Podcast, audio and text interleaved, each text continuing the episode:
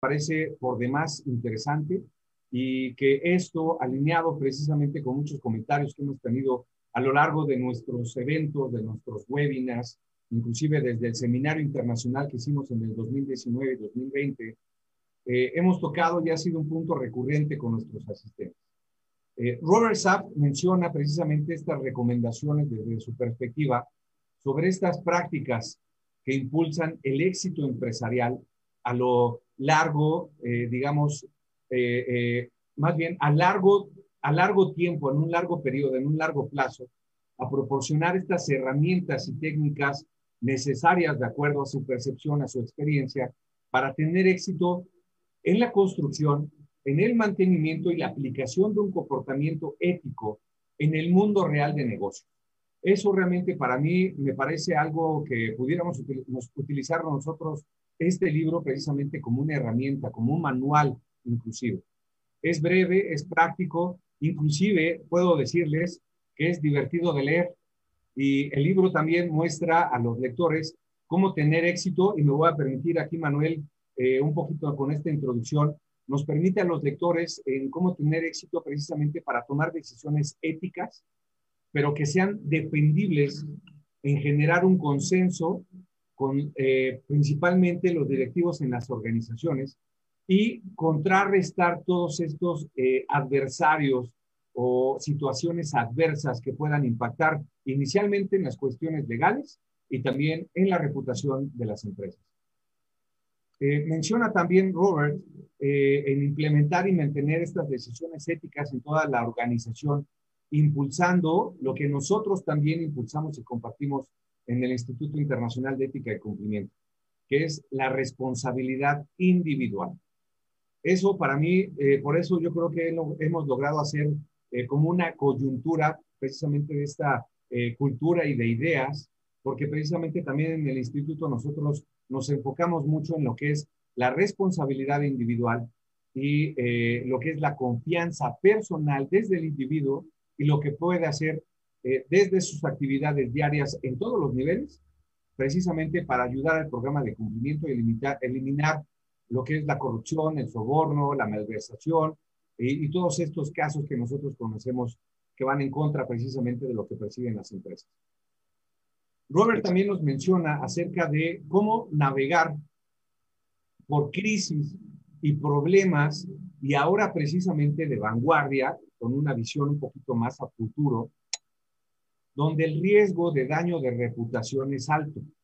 Eh, menciona también sobre la forma correcta de ganar.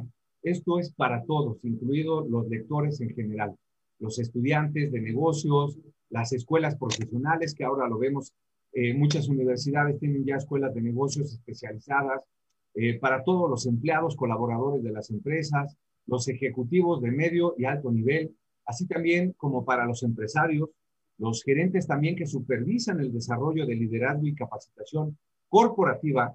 Y yo creo y estoy muy convencido al leer esta obra, por eso también me atreví a contactar a Robert Sapp y a invitarlo a este espacio a compartir estas experiencias y conocimientos con todos nosotros.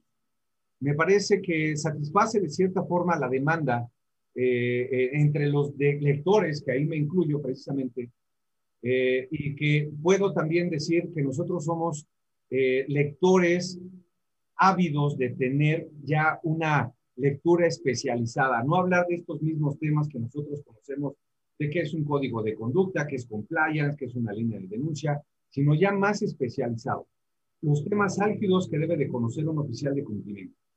Eh, las empresas, eh, los directivos, la educación inclusive que nosotros debemos de dar como oficiales de cumplimiento en una formación profesional a todos nuestros empleados, clientes, proveedores y terceros con los que tenemos relaciones, para hacer que la ética empresarial funcione no solamente para la empresa, sino para toda nuestra biosfera, en un mundo real de negocios. De ahí es que en esta tarde me he permitido, eh, de nuevo les comparto, eh, tener en este espacio de invitado a, Robert Sapp. Y eh, te voy a pedir, Manuel, igual que pudieras compartir un poquito sobre esta introducción de Robert, para que nos pueda platicar también acerca de su libro, precisamente, que se titula El eh, la forma correcta de ganar, haciendo negocios con ética en el mundo real. Excelente, Gustavo. Sí, claro que sí. And Robert will be pleased uh, to talk about, you know, the, the, the publication, The Right Way to Win, uh, in order uh, to uh, uh, have for us, you know, as people who needs you know, uh, more specialist training, uh, who needs to, you know, uh, uh how to embed in organizations in the day-to-day decisions, in the day-to-day work, and the day-to-day, you know, this uh, business ethics, how to embed it in, in, into your real world. So that's why, uh, well, your book has can be used, you know, as a way to have a more specialized knowledge about what ethical behavior is, what ethics is, and what integrity is in the company.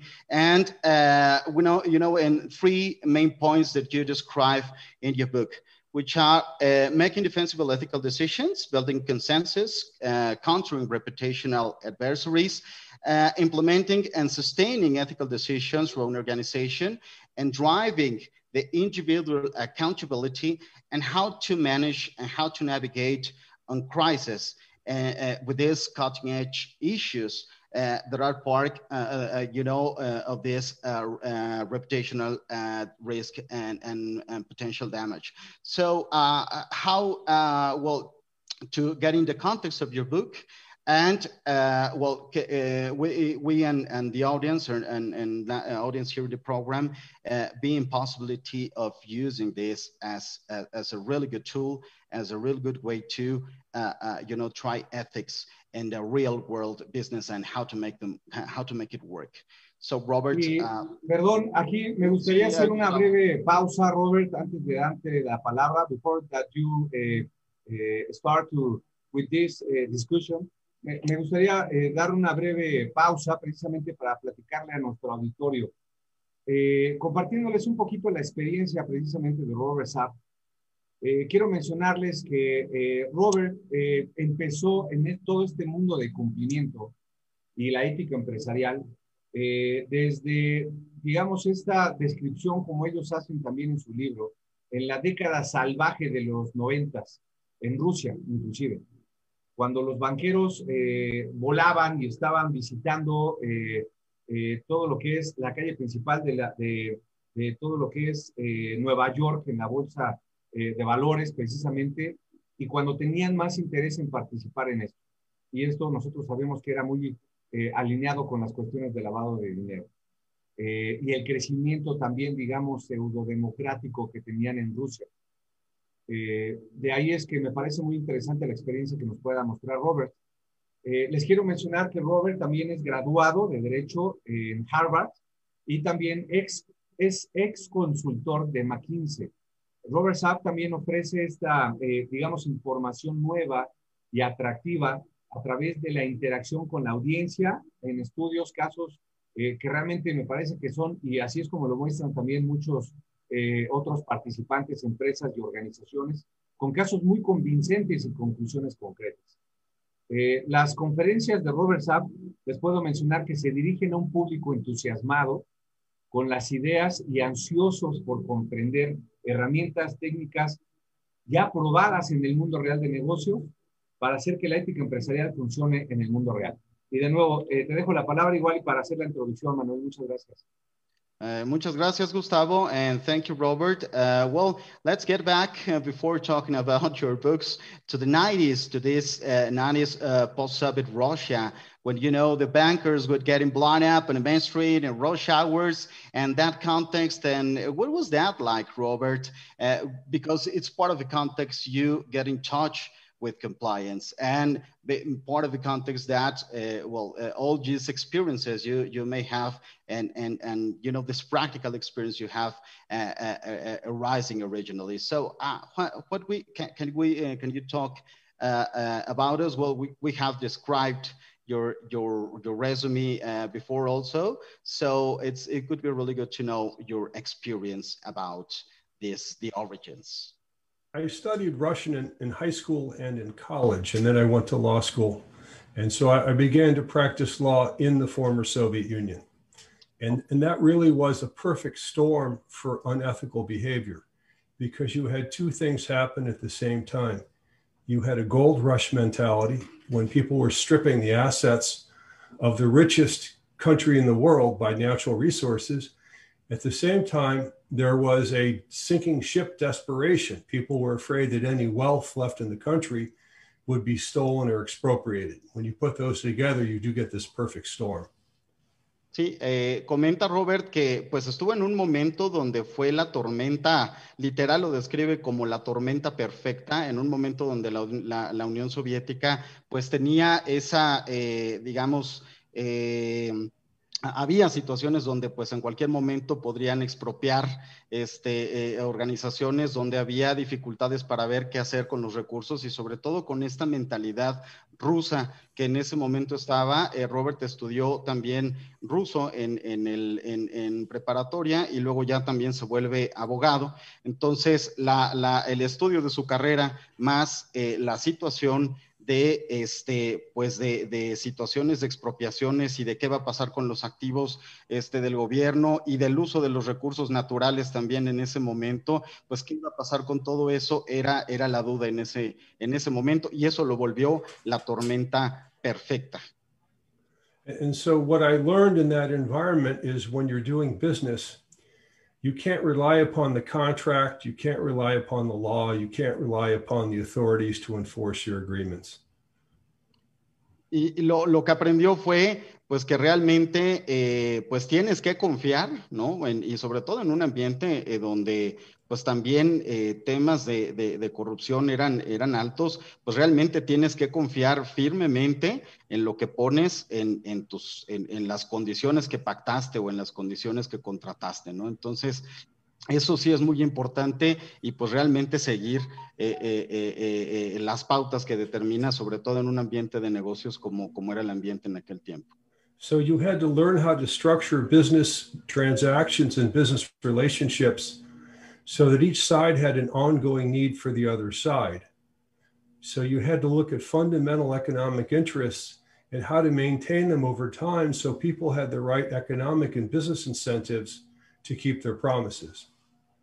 Y eh, bueno, en, en, esa parte sobre todo entender muy bien las dos partes, ¿no? Es muy importante entender cuáles son las necesidades de la otra parte y sobre todo cuáles son realmente pues la base eh, incluso económica o los incentivos que hay de las dos partes o los intereses que hay de las dos partes, tenerlos muy bien entendidos para poder realmente este, pues, eh, eh, eh, hacer negocios y sobre todo hablando de ese contexto en, en, el que se encontraba, ¿no? Pero era muy, muy importante entender cuál era el interés de cada parte y realmente cuáles eran los incentivos y motivaciones que tenían de los dos lados. So three lessons I took were, were one, people operate in environments. and and they don't decide one day to be ethical or unethical they have to survive in the environment that's one important lesson uh, see, if you permit me uh, this first lesson, Robert, yeah. it would be important uh, that people operates in in environment. They depends on the environment. I understood well that. Yes, they operate within environments, and so people don't wake up one morning and say, "I'm going to be good" or "I'm going to be bad." That the environment pushes them towards certain behaviors, and that has to be understood and respected. Y, y, es muy importante esto que comenta Robert, o sea, realmente nos desarrollamos en ambientes, ¿no? O sea, no es que te levantas un día diciendo voy a ser bueno o voy a ser malo, sino realmente el ambiente, o sea, bajo esta tesis de que el ambiente es el que te orilla adoptar una conducta o adoptar otro tipo de conducta. Entonces, estamos en este, eh, eh, con base en esa atmósfera, es como nosotros también tendemos a conducirnos. No es que sea algo que nosotros necesariamente decidamos en un principio, sino también, pues, qué es lo que nos da el entorno. The second is that you have to think deeply about economic, fundamental economic interests and try to design structures that align people's interests in order to get them to act in, the way that you would like them to act. Y eh, es muy importante también eh, la segunda lección, tienes que pensar realmente en los intereses económicos fundamentales de la gente. O sea, sí, sí hay un interés económico y es muy importante crear estructuras que vayan en torno también a ese interés económico fundamental. Eh, pues no solo, eh, me atrevería a decir, en las, en, en las sociedades grandes, sino también en tus mismas organizaciones. Esa es la segunda lección que aprende Robert y nos describe Robert. Finally, I would say that these are global challenges because after I left Russia, after working for several years there, I moved to Chicago, Illinois. And I saw the same problems, only perhaps to a lesser degree, but not always. So every culture, every business environment is struggling with the same factors. Y, algo muy interesante también que comenta Robert, y eso es lo que le da también a estas prácticas, pues ese alcance no solamente local o no solamente que digamos viene de prácticas de Estados Unidos, viene de prácticas de Reino Unido, viene de prácticas de Rusia, sino todos enfrentamos al, momento en el que se muda de Rusia a, Chicago, eh, eh, Robert, pues se da cuenta y, observa que a nivel global estamos enfrentando los mismos retos y que tenemos problemas muy similares, ¿no? Entonces, eh, este tipo de prácticas es lo que nos empieza a dar, pues, el sentido a todo, ¿no? Realmente somos muy similares este, en, en, en intereses, ¿no? I had friends who wanted to open a cafe. They had to hire a permit broker to deal with the bureaucracy. There was a restaurant, and the first night of operations, it donated all of its revenues to a favorite charity of the mayor. Sí, and pues, ay, perdón, sorry, Robert, sorry. No, I'm just giving examples of life in Chicago that might be familiar to other people. Sí, por ejemplo, este, pues ejemplos que, que, que, dan donde pues también quieres abrir tu cafetería y necesitas este, pues aportarle, digamos, a, a, quien te va a dar, digamos, tu derecho de piso, ¿no? Este, o situaciones donde tienes que hacer algún tipo de donación para poder mantener tu negocio, pues son situaciones que, que aún en, en, en, en, entornos que consideramos quizás eh, eh, más globales, pues se da exactamente lo mismo, ¿no? So, uh, and this should not surprise the people on this call because they also have practical experience. What I want to say though is for someone who's written a business ethics book and works in this area, I feel that I bring this sensibility almost uniquely to it because I've been in very wild environments where you have to be very practical. Y, y algo que comenta eh, Robert también que es muy, muy importante que, que pues todas estas herramientas Eh, no solamente, digamos, eh, partimos de una base teórica, sino que realmente, pues la idea de, esto y la sensibilidad que nos quiere compartir, pues es que esto se da en un, en un ambiente completamente práctico. Esto, esto tiene que suceder en la práctica, ¿no? Entonces, realmente ese es la, la, vaya, la, el, el, el, objetivo, digamos, de, de contar con, pues, con aprendizajes o herramientas como los que, como los que nos comparte, que sea práctico. Now, for the most part, I believe that in business, most ethical questions are relatively easy to decide. What's very hard is getting the people in your organization to act in the ethical manner set out by management. Y, y, y bueno, ahí también, eh, pues eso se da en, en, en, las, en las organizaciones. Bueno, ¿cómo hacer?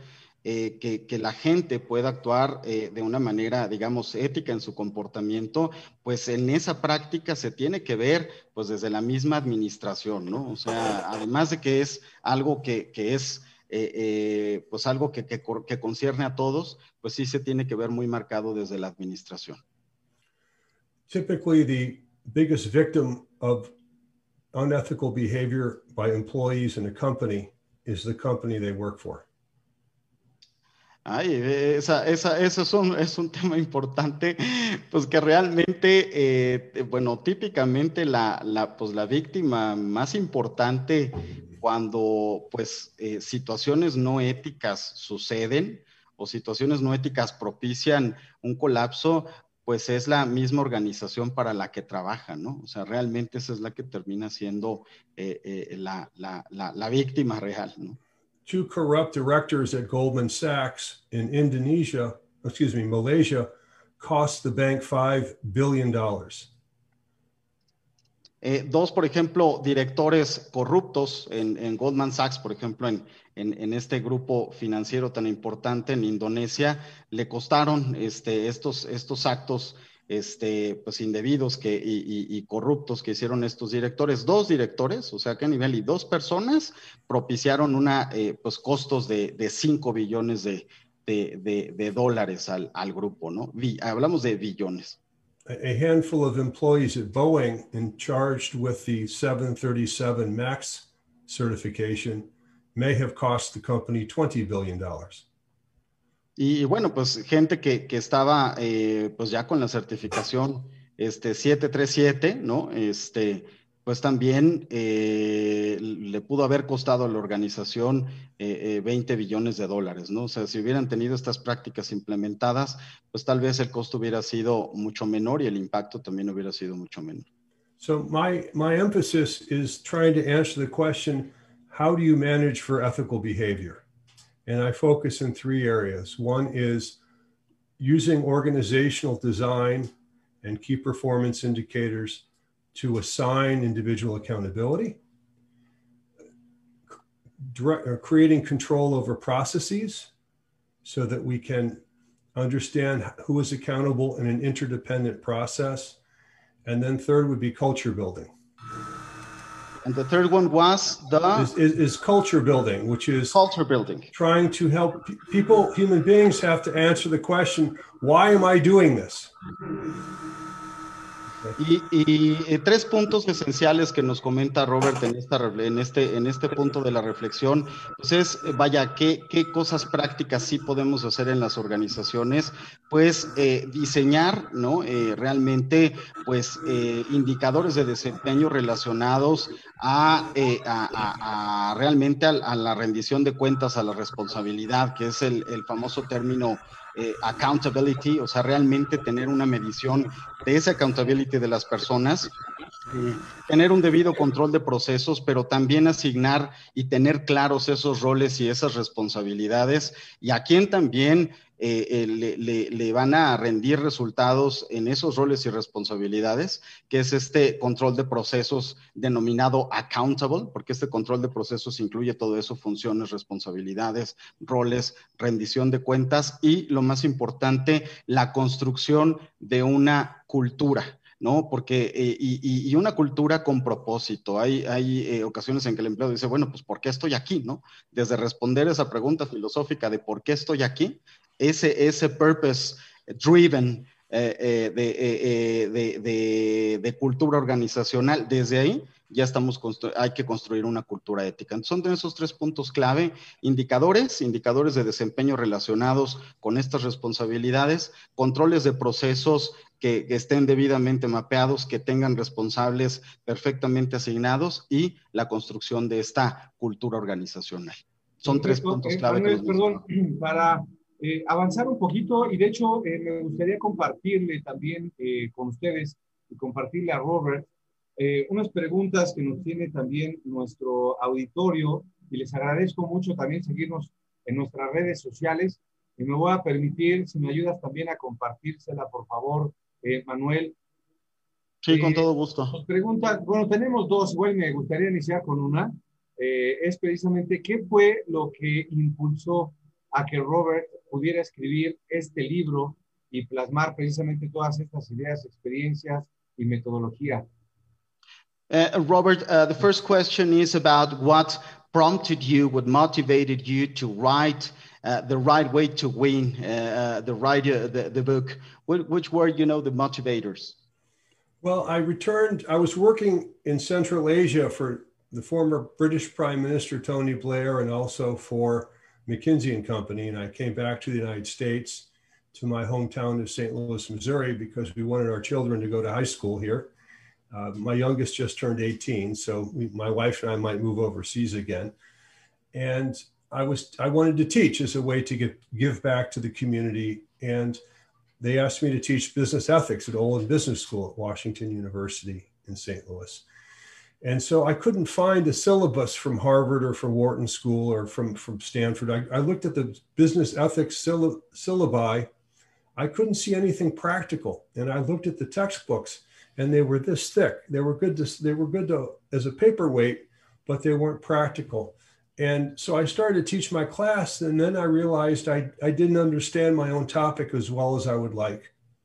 And I thought the only way to really understand this is to have to write a book about it. So it was the discipline of writing the book which helped me understand the topic better and then also to become a better teacher and I think a better speaker and trainer.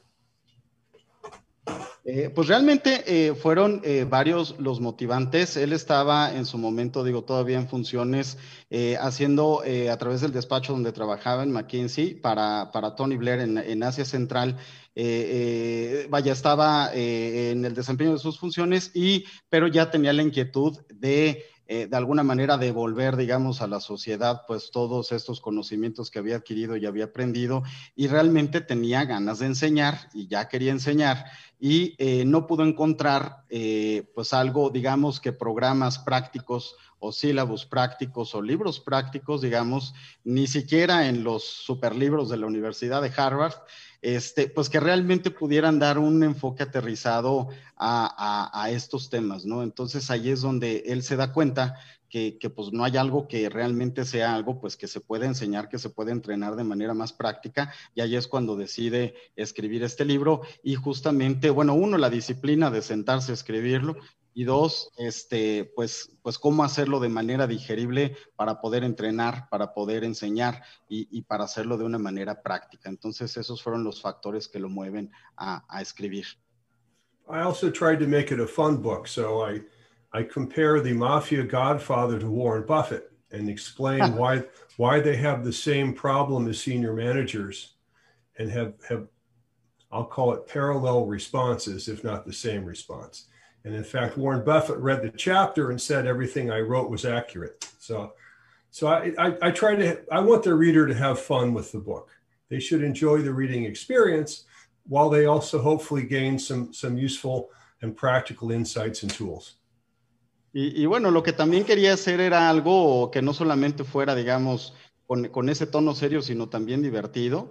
Este, y, y, y, vaya, se da cuenta que situaciones como las que suceden en el libro de la, de la mafia y del padrino, pues que las va describiendo y las va observando él y lo ve exactamente lo mismo en la realidad, ¿no? Entonces dice, oye, ¿cómo puedo hacer un libro, pues divertido, un libro práctico y que describa, pues esas cosas que, que sí suceden, digamos, en este mundo de la ética corporativa? Perfecto, sí, la verdad que me parece muy bueno ese acercamiento que nos ayuda a plasmarlo en su libro. Y Manuel, te voy a agradecer también si le puedes por favor compartir a nuestro invitado de esta tarde. Eh, eh, la siguiente pregunta es, ¿qué distingue su enfoque de otros libros de ética empresarial? Uh, uh, uh, Robert, the second question is, you know, from, you know, in comparison with other publication and other books, Uh, what make uh, your book uh, different from from the other from the others in, in, in, in, this you know environment and and, and, and other publications? I, that's a great question. I, I talked a little bit about my practical approach. I think, which is driven by my background, by my experiences. Uh, although I teach, I've spent 35 years in the business world in some very difficult environments. So that that how, how do we actually manage from ethical behavior right? We're not going to do it just by yelling at people to be ethical or by having big signs across the top of the building that say be ethical today. So i say that i focus on the managerial tools and techniques for managing for ethical behavior. And i think that's an that's a, a, a rare and perhaps unique focus of the people who are teaching in this area Eh, pues eh, realmente el enfoque que hace diferente, digamos, este libro de otras publicaciones es este enfoque práctico, ¿no? Y, digo, pues con este cúmulo de más de 35 años de, experiencia en, en, ambientes tan difíciles eh, a nivel internacional que ha vivido, pues realmente lo que buscaba es, más allá de ponerte dibujitos, más allá de ponerte el símbolo, más allá de, de, de, ir a lo mejor este, a, enseñarles a, la, a, la, gente más joven, pues realmente es, es dar desde un enfoque ya eh, administrativo, digamos, un enfoque de, management, pues realmente utilizando herramientas este, de gestión, herramientas este, gerenciales y empresariales y técnicas para poder realmente manejar y modelar pues la, la, base conductual en, en, las organizaciones, pero más desde un enfoque práctico, más desde un enfoque de herramienta y más desde un enfoque de herramienta de gestión, ¿no? Él le llama Managerial Tools and Techniques, ¿no? Herramientas y técnicas.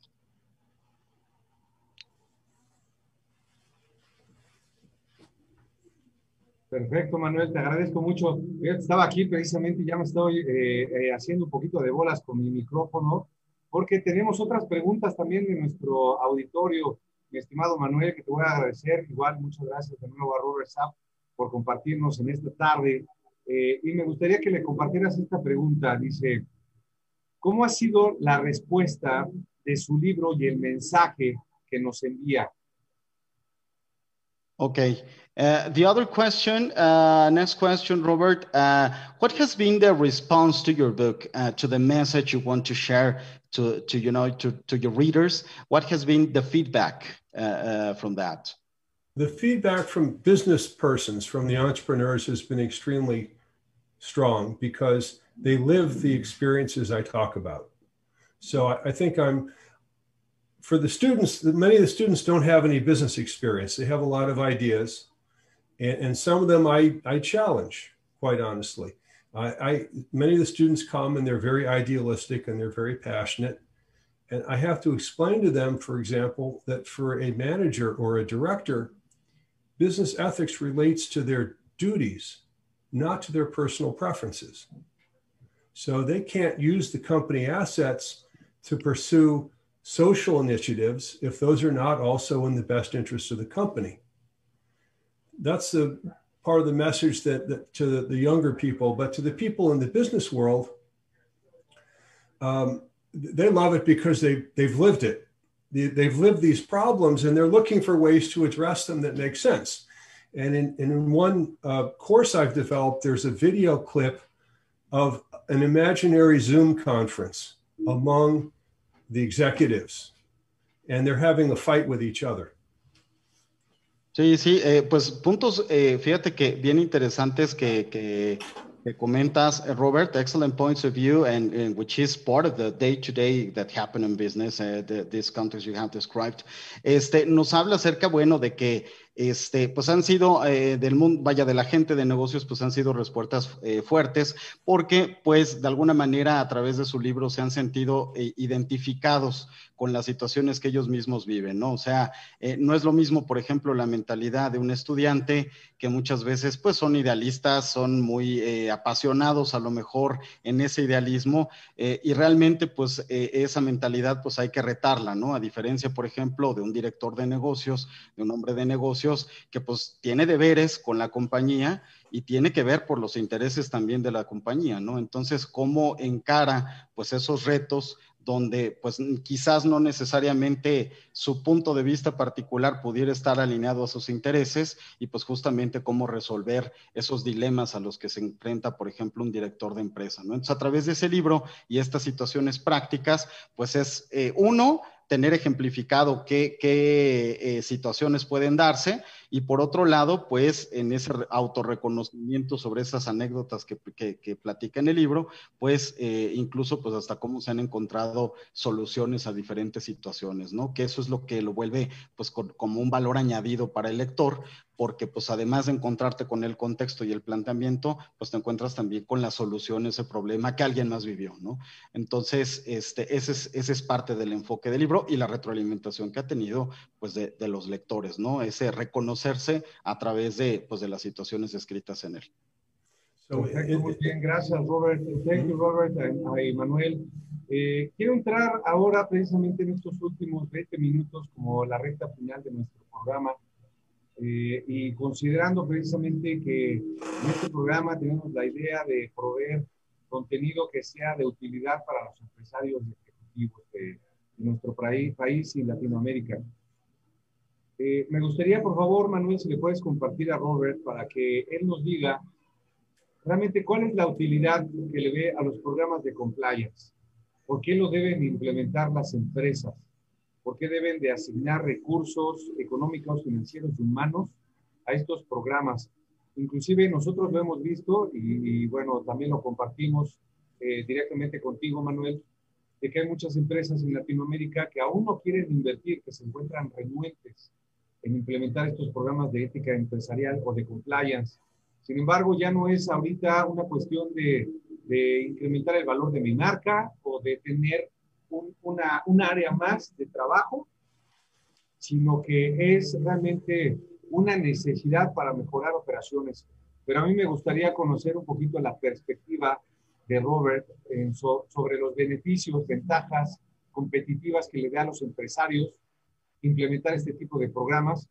Y también, por favor, igual tocando este tema, eh, ¿cuáles son estas herramientas prácticas y metodologías que él, eh, desde su perspectiva, podemos utilizar los empresarios en el mundo real de negocio? Excelente, Gustavo. Sí, claro que sí. Uh, Robert, uh, well, that's a, a, huge question, really good question to, to, to be answered. Well, first, uh, why, why, to implement, you know, in, in, ethics and compliance, you know, programs and, and structures? Why to, you know, incorporate resources, economic resources, people, tools, solutions, because you know there's uh, in, a today in, in, in a current world, well, at least in in in in in, in the local environments we we live in, there there's a kind of reluctancy to invest in these programs, eh, which is you know uh, perceived as a cost. And uh, by now, well, uh, why it's really important to have an ethics and compliance program, uh, uh, which is not only about adding uh, value to the brand. So, uh, but what's, what's the real added value? What are the real benefits? And what might be these practical tools that we may use in order to design and implement our ethics and compliance programs? Well, I called the book The Right Way to Win. I call my approach that because, in my view, the same tools and techniques that drive ethical behavior also drive long term business success. And the reason, as I again said, is that the biggest victim of unethical behavior and non-compliance is going to be the company the employees work for. So if you want to succeed over time as the manager, as the owner, you have to have processes in, compla- in place that drive ethical behavior and drive compliance. Now, I think a mistake many companies make is they look upon ethics or compliance as a back office process. It won't work that way. Eh, y, y, bueno, eh, eh, esto es justamente lo que describe en su libro, The Right Way to Win. Eh, vaya, eh, de, de, cuáles son esas herramientas, cómo te ayuda a ir modelando o a ir manejando pues la conducta ética de la compañía desde, pues desde los estándares conductuales, desde eh, las situaciones prácticas que describe, desde esas partes incluso de dilema eh, eh, del día a día, pues es parte de la, de la base práctica de, de, de, de cómo implementarlo, ¿no? Y pues incluso desde que el mismo, desde que los mismos dueños de las empresas se apropien de esos programas, pues es parte importante del éxito, ¿no? Porque pues las mayores víctimas justamente de estas situaciones que han afectado o han colapsado a las organizaciones por comportamientos no éticos, pues la víctima es la compañía, ¿no? Entonces, y, y, digo, adhiriendo un poquito lo que comenta Robert, pues incluso hay estudios este, de asociaciones muy serias en estos temas, donde este, pues el 80% de, de los impactos y de las pérdidas son provocados por menos del 1% de la población en las compañías y generalmente atribuidos pues a la, a la gente de alto nivel, ¿no? Porque pues tiene información este, pues más a la mano, tiene información delicada de la empresa, más sensible y, y, son tomadores de decisiones, ¿no? Entonces, pues e, e, ese tipo de situaciones que se dan, pues son desde el más alto nivel y por eso se tiene que apropiar eso desde el más alto nivel, ¿no? Porque es donde las consecuencias por conductas no éticas se materializan de una manera mayor y este, pues la mayor víctima es la, la, organización misma, ¿no? O sea, ya hemos visto casos de empresas que han colapsado, de empresas que han desaparecido, ya nadie, hoy más que nunca nadie tiene la vida comprada en el, en el, en el mundo organizacional y pues más este tipo de programas son importantes. Además de tener eh, pues bien marcados eh, procesos asociados a este tema puestos en marcha y eh, pues que todavía hoy se vea, se, se vea al área de cumplimiento como un proceso como de, como de back office, ¿no? Este, y, y, bueno, ese debe ser pues parte de los retos que todavía enfrenta un área como las de cumplimiento.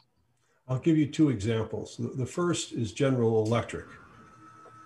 Totalmente de acuerdo en esto, eh, Robert, y te agradezco precisamente tus comentarios. Eh, Manuel, muchas gracias por tu ayuda precisamente en toda esta traducción en vivo para nuestros asistentes.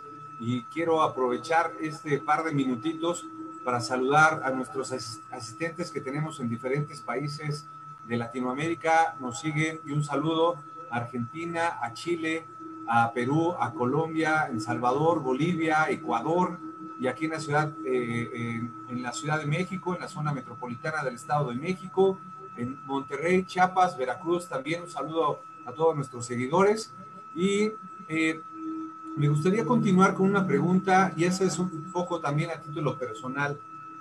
Me gustaría conocer cuál es la opinión de Robert, cuál es tu opinión eh, de cómo debe de resolver un oficial de cumplimiento los dilemas éticos cuando un directivo, un alto directivo en una empresa se ve involucrado en un caso que potencialmente puede ser eh, considerado como corrupción o ya inclusive tipificado en esto desde gastos de viaje, gastos de representación, estos eh, viajes que nosotros conocemos y que se dan mucho en las empresas, eh, pues no solamente de México, en todo el mundo se da. Eh, pero cuando un directivo se ve involucrado, nosotros, el empleado normal, digamos, en otros puestos, inclusive el mismo oficial de cumplimiento se encuentra en un dilema en que no lo puede reportar o que es difícil reportarlo y actuar en consecuencia a este tipo de acciones y que todos los empleados lo ven y que no es permisible, pero todo el mundo lo consiente. Y más cuando viene desde un director general. Ya eso nos hemos enfrentado mucho, eh, pues inclusive, y eso ha salido tema en nuestros últimos espacios. A mí me gustaría tener la opinión de Robert para que lo pueda compartir con nuestro auditorio. Robert, uh, uh, in relation with uh, you know, when these those top level directors, right. uh, you know, uh, uh perpetrate these misconducts, uh, and and the compliance officer face a dilemma about what to do with this, you know, uh, CEO, the CFO, you know, these top level people in the companies. How how do a compliance officer need needs to act or, or, or can handle that? Because even the compliance officer might find it a dilemma with a situation like that. So, uh, what's your opinion about what should a, a compliance officer uh, do uh, in, in these uh, uh, kinds of situations and contexts? The first, I think, is he has to have the right structure in place. And so part of that is he has to have a dotted line to the audit committee of the board.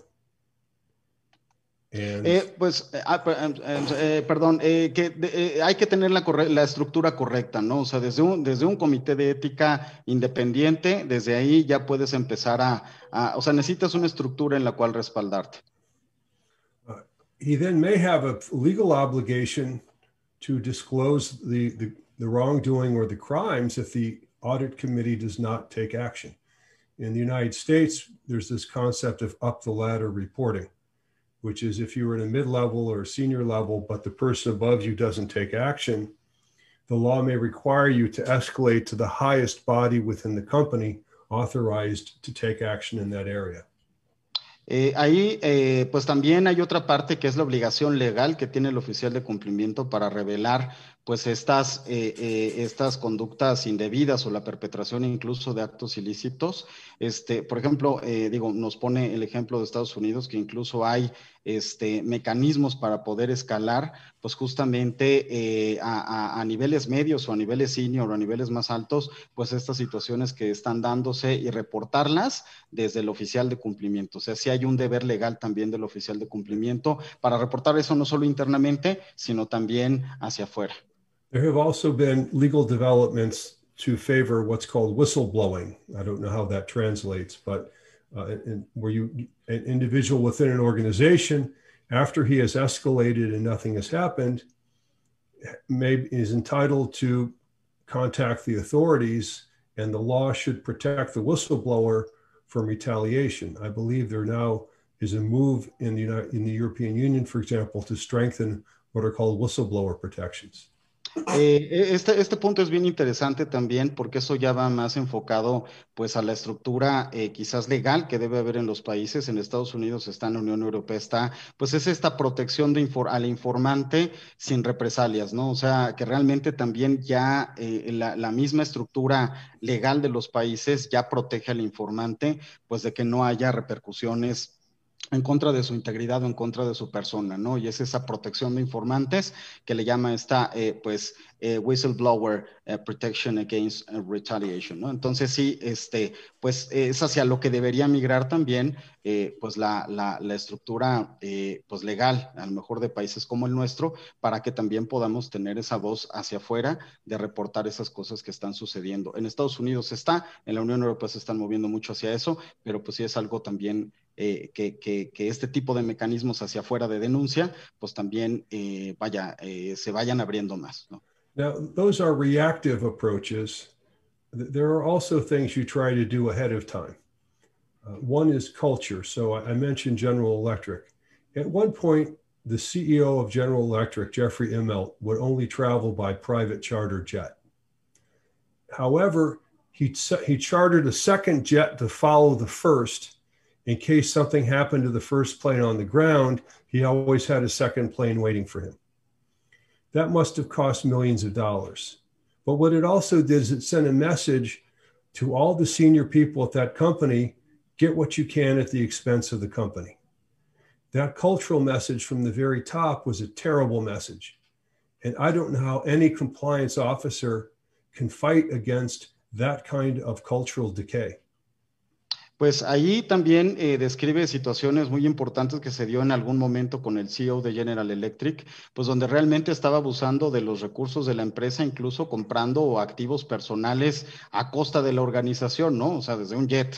Entonces, este, y, realmente, pues esos, esos, eh, pues, eh, privilegios que se daban, pues realmente el mensaje que estaban lanzando era el mensaje equivocado de haz lo que quieras o aprovecha lo que quieras a costa de la organización, ¿no? Entonces, desde ahí, desde situaciones como esas, es conforme pues se han ido eh, pues trabajando, ¿no? Pero, pero ahí tenemos ejemplos de, de situaciones donde desde el nivel más alto, pues eh, aprovecha una posición que considera de privilegio, ¿no? Y que es en otra parte del mundo, que no necesariamente pues es eh, algún país como México, Latinoamérica, ¿no? Sino pues el CEO de General Electric, ¿no? Entonces, now, here's a tactic I have used and I recommend. So, I was working for a globally famous consultant, and his contract with the client allowed him to fly to meetings with the client CEO by charter jet. Uh, uh, could you repeat this last uh, yeah. point? Here, here's here's a here's a tactic I used in a situation like that, which I can recommend to senior compliance personnel. All right, I had a, I was working for a globally famous consultant, and his contract allowed him to fly to client meetings by charter aircraft. Ah, de acuerdo. Entonces. Okay. Now, what he wanted, he had, he had, he was in Washington for meetings, and he wanted to charter a plane that would fly directly from Washington to Central Asia, and that would cost the client five hundred thousand dollars.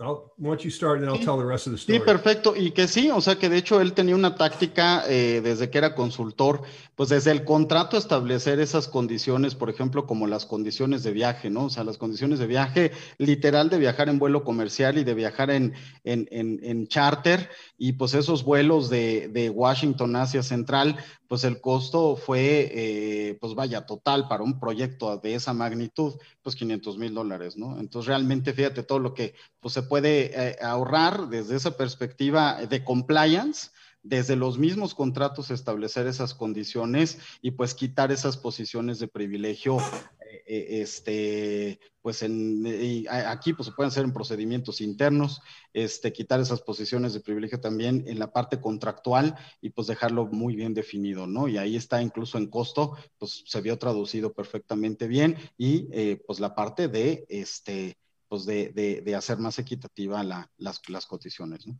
Perfecto, muy bien, pues te agradezco mucho.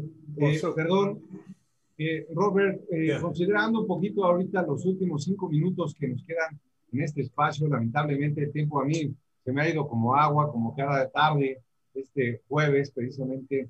Eh, me gustaría entrar a la recta final ya de esta plática que tenemos con ustedes. Eh, y, de hecho, también preguntarle un poquito a Robert, eh, Manuel, y también me gustaría tener tu opinión y percepción personal en esto, para hacer una reflexión final para nuestros seguidores en este espacio con INACIEP. realmente, ¿cuáles son las ventajas? Ya hemos hablado muchísimas, hemos hablado de muchas herramientas, pero aún así hay muchos ejecutivos, muchos empresarios, muchas personas que aún se siguen preguntando por qué implementar eh, estos programas de compliance o integridad en las empresas. A mí me gustaría que ustedes dos pudieran compartirnos eh, bajo su perspectiva y experiencia por qué lo deben de hacer las empresas, por qué certificarse, por qué certificar y entrenar al personal, por qué tener un código de conducta, por qué hacer todo esto, para qué, para qué nos sirve realmente con, tus palabras, con tu percepción, cómo podrías hacerlo. Y aparte les voy a agradecer hacer también una eh, reflexión final para poder eh, cerrar este espacio y también eh, para hacer un pequeño anuncio. Gracias. Adelante, Manuel.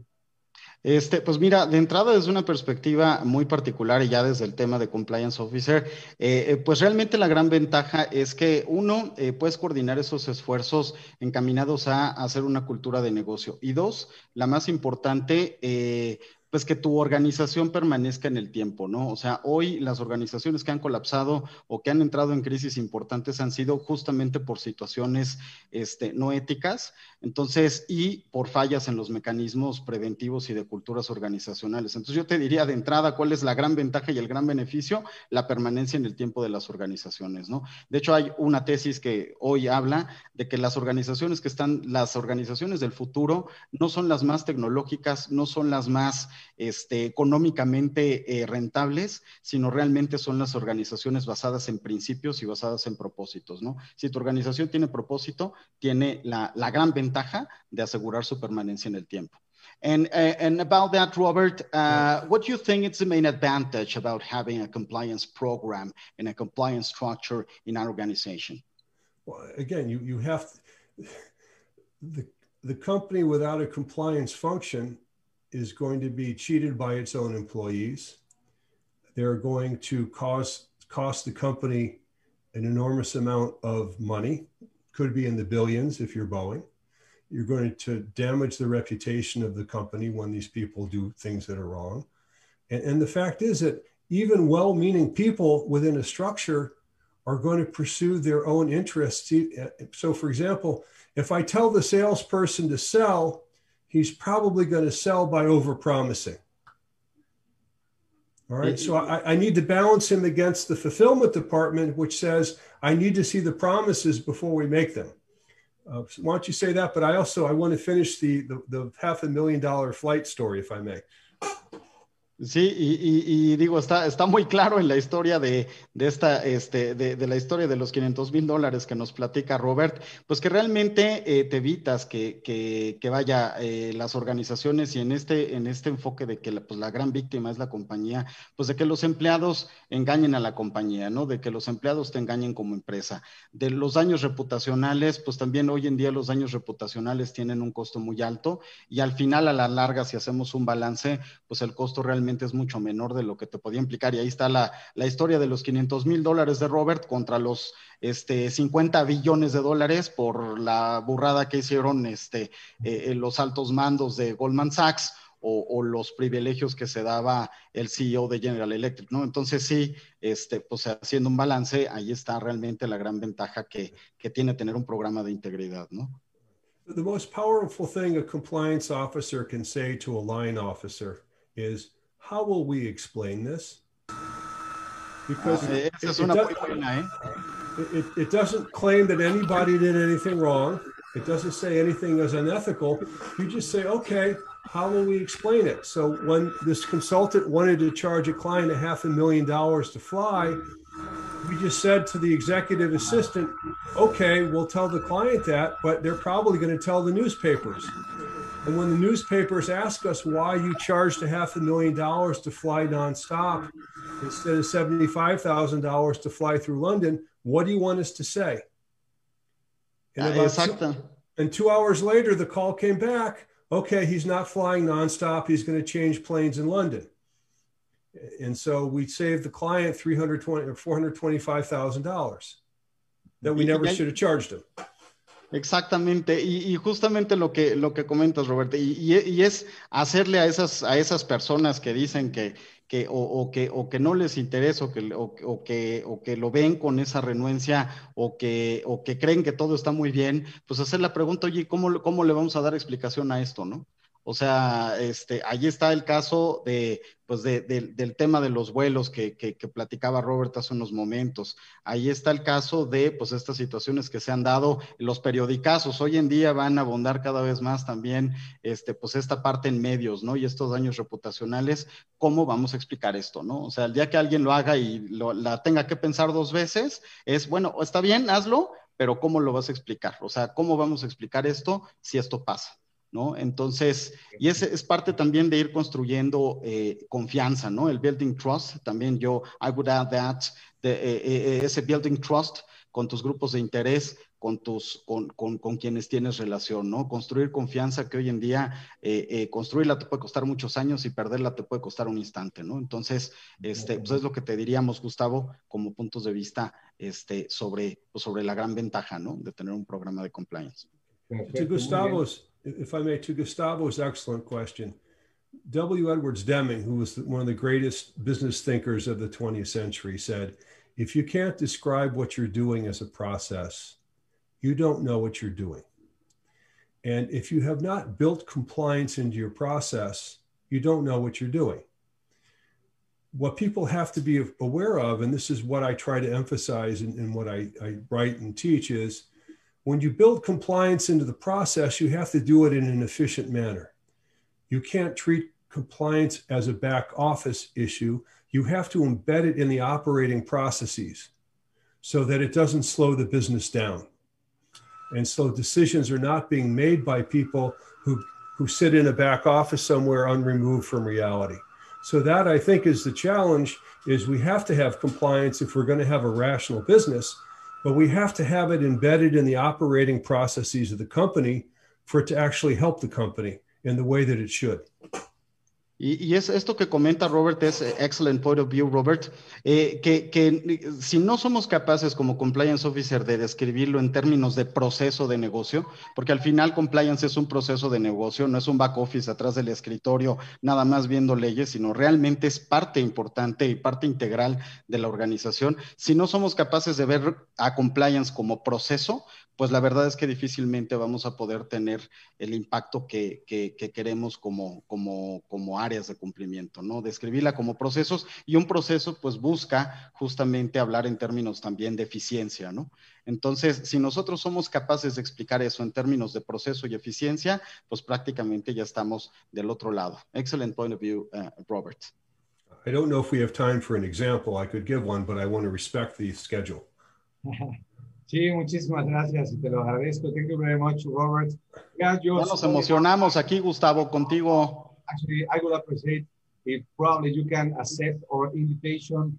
Eh, puedes aceptar nuestra invitación para participar en otro espacio, eh, yo creo que en las próximas semanas. Eh, eh, igual, Manuel, también te voy a extender la invitación para que nos puedas acompañar para hacer tus aportaciones y la traducción directa precisamente de, de Robert Sapp eh, les agradezco mucho eh, y estamos en comunicación a todos nuestros asistentes. Les agradezco mucho el seguirnos en nuestras redes sociales. Y de nuevo, eh, Robert, muchísimas gracias. Robert, thank you very much for joining My pleasure. Thank you. This afternoon. Uh, y Manuel, muchísimas gracias también por tu compañía y a todos ustedes, a nuestros asistentes y amigos por sintonizarnos todos los jueves en punto de las seis de la tarde. Los esperamos la semana que entra. Muchísimas gracias. Que tengan una excelente semana. Gracias. Muchas gracias. Thank you very much.